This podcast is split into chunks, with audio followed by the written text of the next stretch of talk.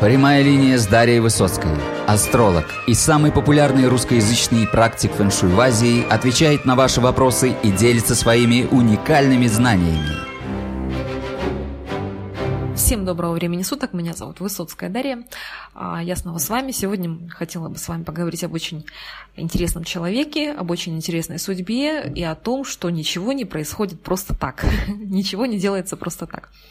А, ну, это вот предисловие такое. А, я очень люблю историю, а, историю и государства российского, и мировую историю. Меня очень-очень влечет история, я всегда ее очень любила, изучала углубленную историю, в пору лицейскую. Очень-очень люблю историю. И вот в очередной раз, когда я смотрела очень интересный фильм, исторически посвященный нацистской Германии, меня поразил один интересный факт, что существует, существовала такая чешская актриса, которая судьба которой была очень необычная, так могу сказать. А, ну, во-первых, у нас сейчас будет небольшой экскурс в историю, небольшая справочка.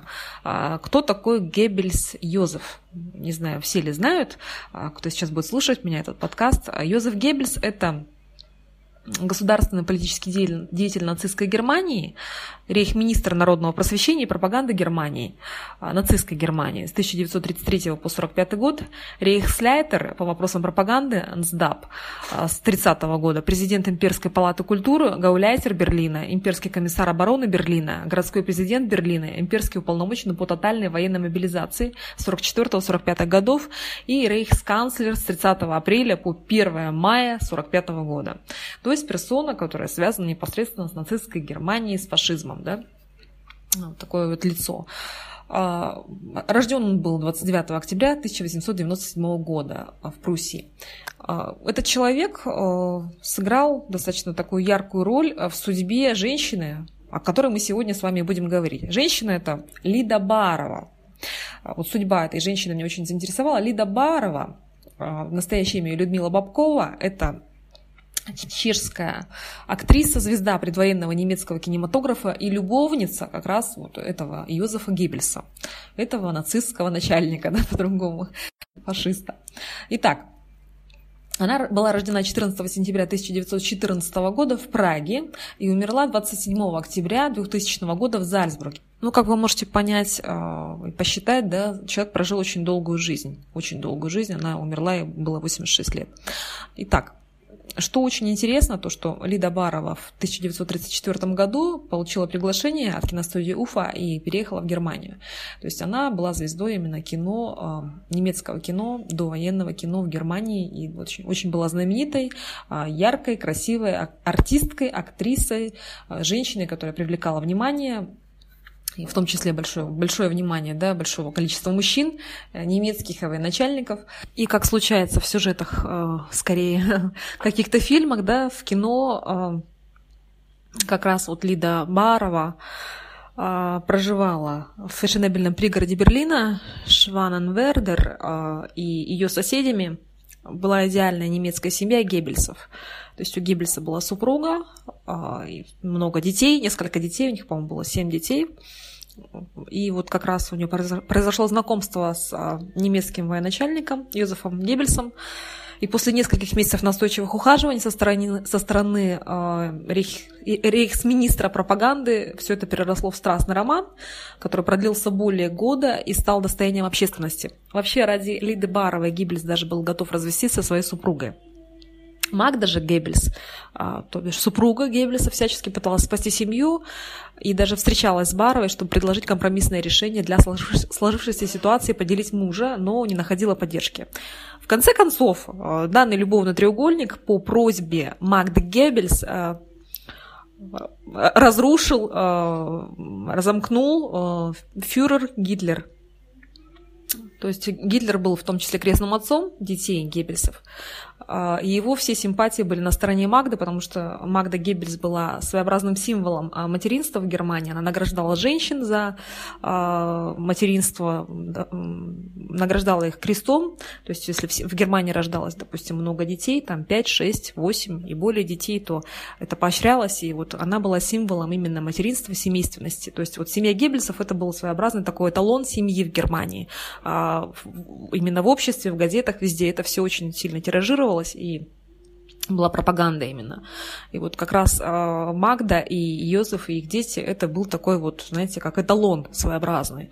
Соответственно, если этот эталон был бы разрушен, то это имело значение, в частности, для государства, да, для э, морали, для общественного порядка и положения именно в обществе того, что там происходит именно для, для моральной стороны вопроса, а в частности, для престижа Германии и общественного порядка и моральной стороны дела на уровне страны.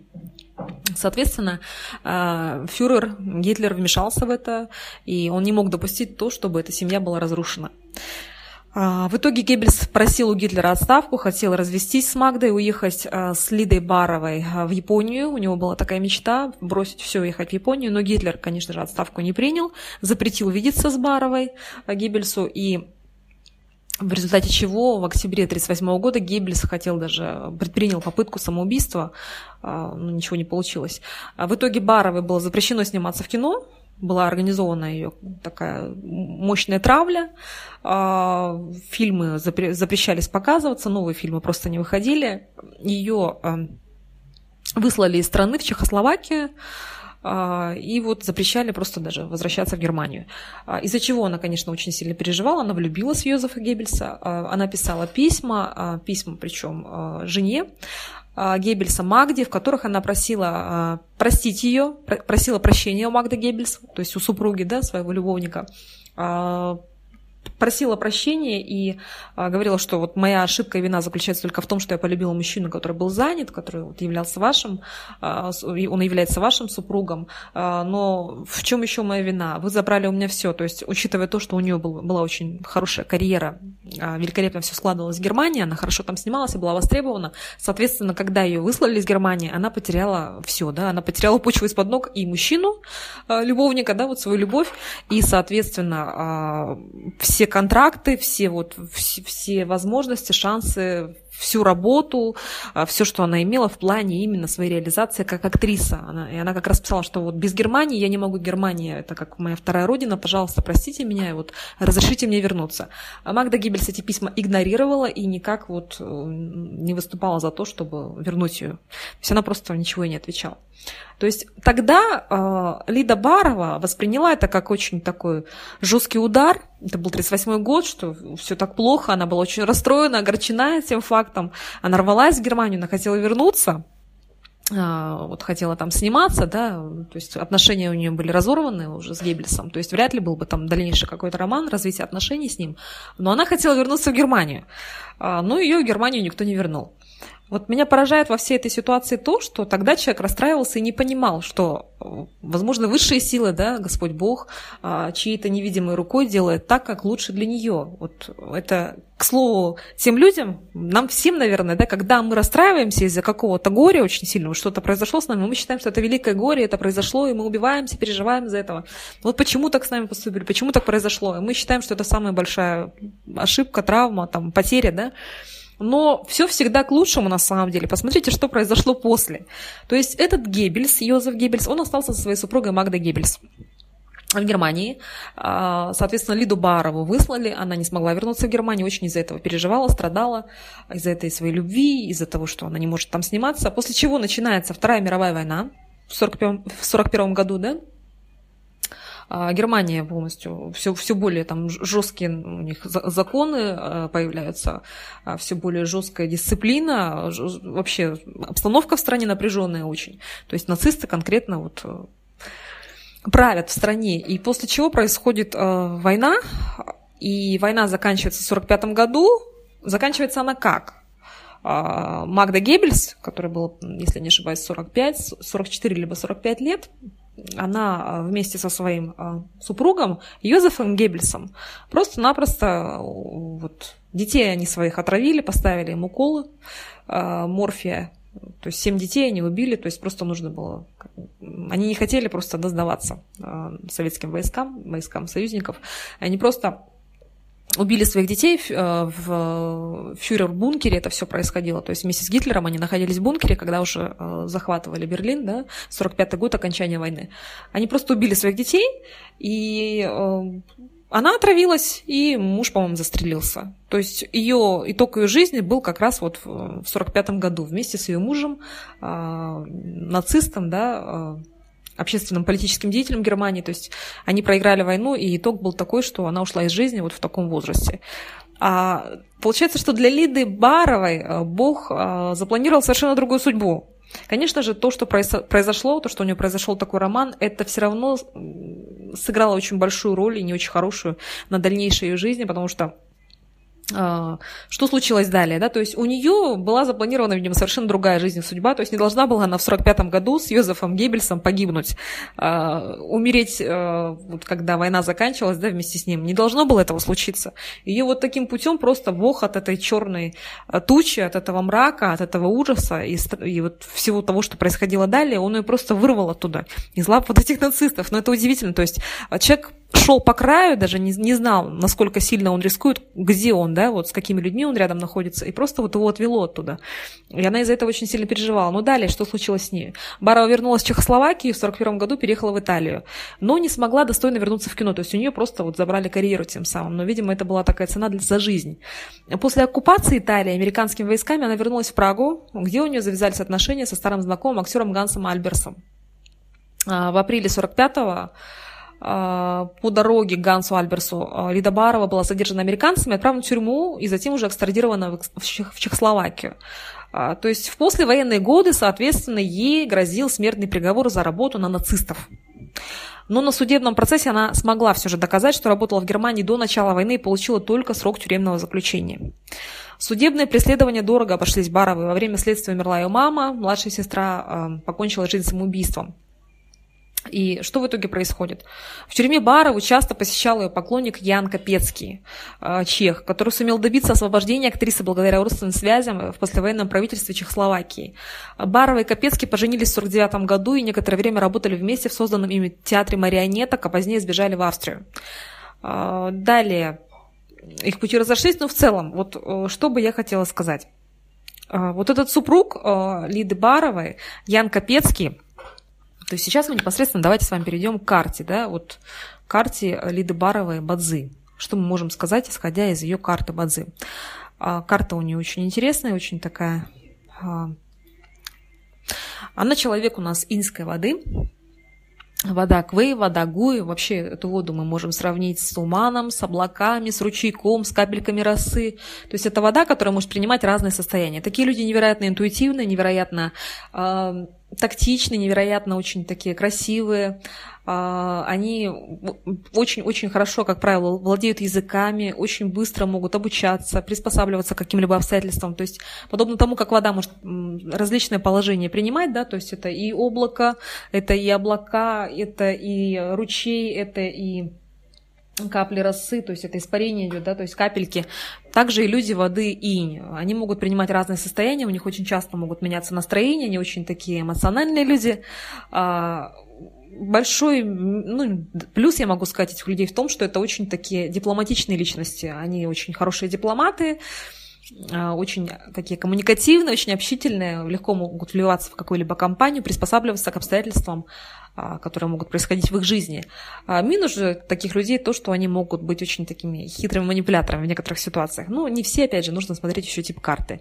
Вот Лида Барова, она человек воды. Вообще, а, люди воды, они очень такие, в том числе, неуправляемые, так могу сказать, они очень любят свободу, это очень свободолюбивые люди. И вот ее поступки, да, вот то, что мы можем посмотреть касаемо биографии Лиды Баровой, то, что она позволила себе, допустим, влюбиться да, в женатого человека, вообще а, политического деятеля в Германии, нацистской Германии, причем там очень такая серьезная и строгая жена, очень весомая фигура, в том числе в политике Германии была эта супруга Магда Геббельс, а, нисколько не смутила Лиду Барову, и она вот это сделала, потому что это человек воды. Люди воды, они редко бывают управляемы, то есть у них есть свое мнение, они держатся своей позиции. Вот подобно как вода. Ей же невозможно управлять водой, то есть вода, она просачивается куда хочет протекает, бежит, капает. То есть воду невозможно удержать. Также и люди воды. То есть они очень своевольные, у них есть своя позиция, и а, они очень часто добиваются своей цели. То есть чего они хотят, то они и делают. И вот эта ситуация, конечно, она показывает то, что а, у Лиды Баровой не было вот... Рамок каких-то в этом смысле, да, то есть она вот человек воды. Это первое. Второе. А, мы видим то, что карта у нее в целом человека, который как раз может а, заниматься кино либо искусством. У нее проявлено самовыражение, то есть такие люди, это люди очень творческие, нападение на власть, то есть это такое агрессивное самовыражение, то есть творчество, активное проявление себя. Братство – это коллеги вокруг, коллеги по цеху, то есть это конкуренция, это в том числе какие-то вот люди, с кем вместе должны сниматься в кино. То есть а, вокруг такого человека существуют также другие актеры, да, другие люди. А самое удивительное, то, что меня поразило, да, то есть вот о чем я сейчас хотела с вами поговорить, то, что ее муж Ян Капецкий принял большую роль, э, сыграл большую роль в его жизни после того, как вот начался суд над Лидой Баровой а, по поводу обвинений, что она работала на нацистов. Но на самом деле она на них не работала, то есть это было до войны, и ее, к счастью, вот оттуда э, вот так вот рукой самого же фюрера э, выслали, да, то есть никто даже не мог предположить, что насколько это все э, интересно, сама интрига. Итак, у Лиды Баровой в доме брака есть благородный. То есть ее супруг для нее является благородным по ее карте Бадзы. Соответственно, Ян Капецкий для нее таким благородным и явился – то есть он принял активное участие в том, чтобы она не села в тюрьму, он, освобод... он договорился обо всем, он помог ей освободиться. То есть он сыграл большую роль, благ... благую роль в ее жизни. И для нее, по ее карте Бадзы, как раз ее супруг является для нее благородным. А, то есть все очень четко, все очень совпадает с реальностью.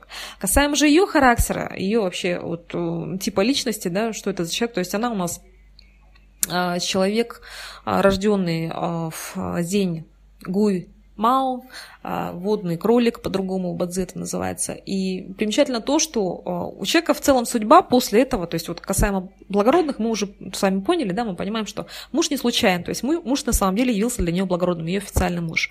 Далее, но судьба у нее не была такой мягкой, прекрасной и счастливой. То есть человек прожил 86 лет, но жизнь у нее была достаточно такой своеобразной. А у Лиды Баровой в карте присутствует столкновение кролика и петуха. Это называется а, столкновение, разрушение по-другому, да, то есть кролик, а, петух выбивается кроликом. То есть это какие-то стрессы по жизни могут быть у человека в течение жизни. Это карта с пробоем. То есть судьба будет непростой у такого человека. А, элемент личности, то есть кролика, да, вот господин дня, да и мастер ее, это Гуй Мао, Гуй Мао выбивается петухом, то есть Мао выбивается петухом, кролик из-под ног у нее выбивается петухом. А, в течение всей жизни. И что это значит? Что, какие события у Лиды Баровой происходили да, в течение ее судьбы? Почему судьба все-таки была не такой счастливой и хорошей?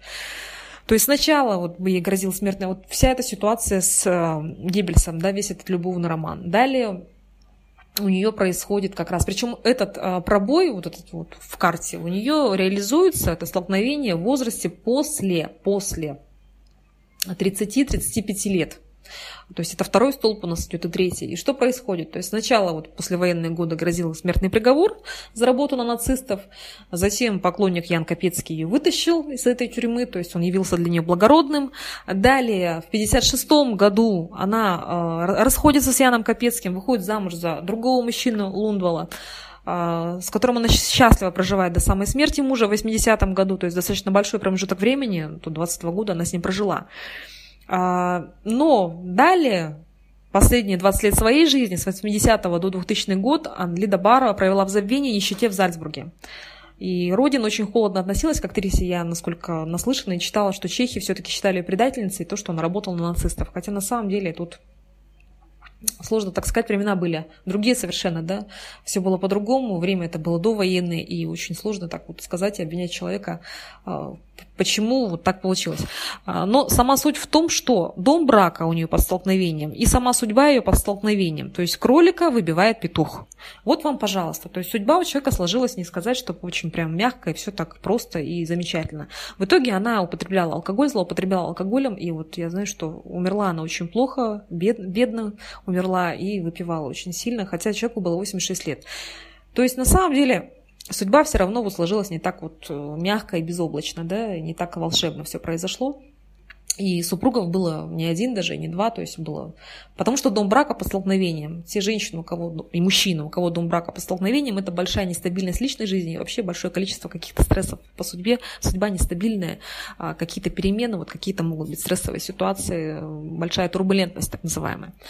А, далее, касаемо нападения на власть, а, которое у нее проявлено в году, такой человек может идти против системы, против общества. То есть такой человек выступает против он отличается от других, он неординарный, он живет не так, как все. Соответственно, то, что у нее судьба сложилась так, что она уехала в Германию работать, да, не осталась в Чехии, а, это уже, да, она идет как бы против, она не такая, как все, она живет в другой среде, она уезжает в другую страну, то есть это уже указание, что у нее не все так, как у остальных. А далее, выбрав такого мужчину, да, завязав роман с ним, то есть вот это ее нападение на власть, оно проявляется, то есть а, судьба человека будет отличаться от других людей, он бросает вызов обществу по-другому, то есть это агрессивное самовыражение, то есть действия, которые вызывают не, не совсем не всегда приятие у общества, у окружающих людей в социуме. И вот это как раз также реализуется. Далее, когда уже война кончилась, все равно у нее происходят вот такие вот проблемы по судьбе. Да, это нападение на власть, оно срабатывает. То есть ее начинают судить, а, личная жизнь не ладится, вызывает потом большое количество было разговоров о ней в Чехии, неприятие ее как раз а, современниками, да, то есть а, и соотечественниками. То есть вот такое вот нападение на власть, оно прорабатывается и вот почему считается не очень благоприятным выбирать ребенка с нападением на власть в году, э, если мы выбираем дату для кесарева рождения ребенка. Потому что нападение на власть это не очень хорошо. То есть это не совсем вот э, не совсем все будет мягко по судьбе тоже. То есть человек как-то будет связан с тем, что он будет себя проявлять в разрез с нормами какого-то социума, идти против системы. Это не всегда будет для него хорошо. А в 95 году актриса опубликовала свои мемуары под названием «Сладкая горечь моей жизни», где вот она как раз рассказывала о жизни высших эшелонов власти в нацистской Германии и признала с Геббельсом, который она всю до этого всю свою жизнь сознательно отрицала. То есть вот такая вот судьба, а, карта, несомненно, актрисы, красивой женщины, потому что очень много дерева, воды. А, карта вот такой красивой женщины, а, интересной женщины. Но судьба у этой женщины сложилась, вот, то есть карьеру она так свою и никак не продолжила. С Германии ее, соответственно, выслали, да. Ну вот я вообще к чему этот подкаст хотела записать, меня эта история поразила тем, что как часто мы с вами, дорогие мои э, слушатели, да, а, дорогие друзья, как часто мы с вами э, корим Бога, ропчем на Бога, э, жалуемся жизни, вот если что-то происходит, даже стрессовое, переживаем, говорим, вот почему так, ну вот как это произошло. Бывают такие ситуации в жизни, что мы не понимаем, что если Бог у нас даже что-то отбирает, да, высшие силы, а, Вселенная отбирает у нас что-то, то, что нам сложно потерять, и то, что мы считаем было высшим а, воплощением счастья для нас, а, либо очень значимым для нас и важным, и мы злимся, обижаемся, да, переживаем, ропчем на Бога. Потом далее оказывается, что это было благо для нас. Очень часто так бывает в жизни. А, то есть вот на примере женщин, этой женщины, судьбы этой женщины, я хотела просто вам всем рассказать, как бывает в жизни, как случается да, в жизни. То есть человек не должен был умереть в 45 году в Германии в фюрер-бункере. Она не должна была там оказаться, она, она не должна была войну оказаться в Германии. То есть у нее должна была быть другая судьба, своя судьба. Не сказать, что эта судьба будет мягкой, да, там, прекрасной, чудесной, но жизнь более долгая, до 2000 года. Все-таки человек прожил 86 лет. И она должна была эту жизнь прожить. Конечно, судьба не сказать, что вот была к ней благосклонна полностью, но тем не менее, у нее были браки. 20 лет она прожила в браке э, со своим последним супругом, то есть все равно, я думаю, что было что-то и хорошее. То есть она должна была жить. А, само право жизни, да, вот у нее никто не должен был отбирать эту жизнь, и она не должна была оказаться в Германии. Но вот отпечаток, конечно, Гиббельс наложил на ее дальнейшую судьбу и нацисты, но тем не менее человек должен был прожить другую жизнь. И а, а супруга Геббельса должна была как раз вот оказаться вместе с ним. И никак эти карты, эту колоду карт нельзя было подтусовать, что очень интересно, да? Возможно, благородно, возможно, высшие силы по-другому посчитали и у каждого своя книга жизни, да и каждый должен жить своей судьбой, и вот кому суждено жить долго, тот будет жить долго, несмотря на такие вот рискованные и странные и интересные обстоятельства, которые могут разворачиваться рядом с человеком. С вами была Дарья Высоцкая. Желаю вам всего самого доброго. А, до новых встреч. thank you